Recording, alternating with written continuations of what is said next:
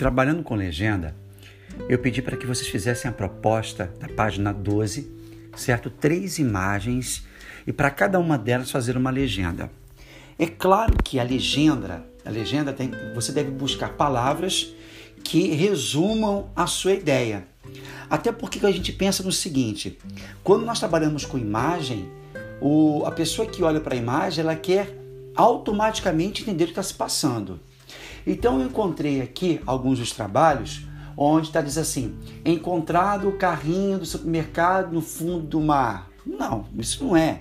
Pode, pode colocar assim: é, é, negligência, né? falta de responsabilidade do homem, certo? Produtos do cotidiano urbano jogados, ou até que ponto chega a negligência do homem, certo? Seriam umas legendas interessantes para quê?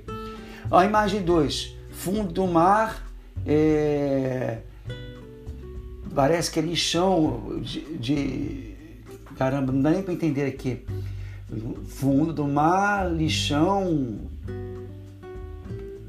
de parece que é pneus, lixão de pneus. Tudo bem, é, você vai colocar pneus jogados ao mar, entendeu?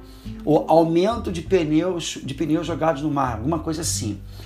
Outra, ignorância no descarte do lixo doméstico A imagem 3 está correto. Quem colocou isso aqui, essa a terceira legenda que está mais correta aqui, tá bom? O outro, que eu, outro material que eu recebi, certo? Já foi mais tranquilo. Colocou um carrinho de mercado no meio do mar coberto de musgo e algas. Pode ter colocado dois pontos ali, né? Esse é o seu lugar? Ficaria mais interessante.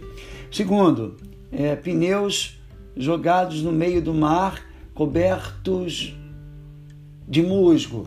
Novamente, você fez a descrição da imagem, mas poderia ter colocado algum item é, criticando, como aconteceu no exemplo que eu falei na primeira imagem. E no terceiro, um cavalo marinho enrolado em um cotonete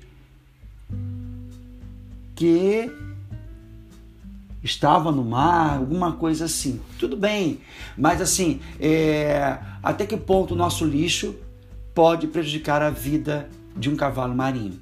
Ficaria mais interessante, certo? Nós ainda vamos continuar trabalhando hoje com a legenda. Por isso, preste atenção nas orientações que eu coloquei para a aula de hoje.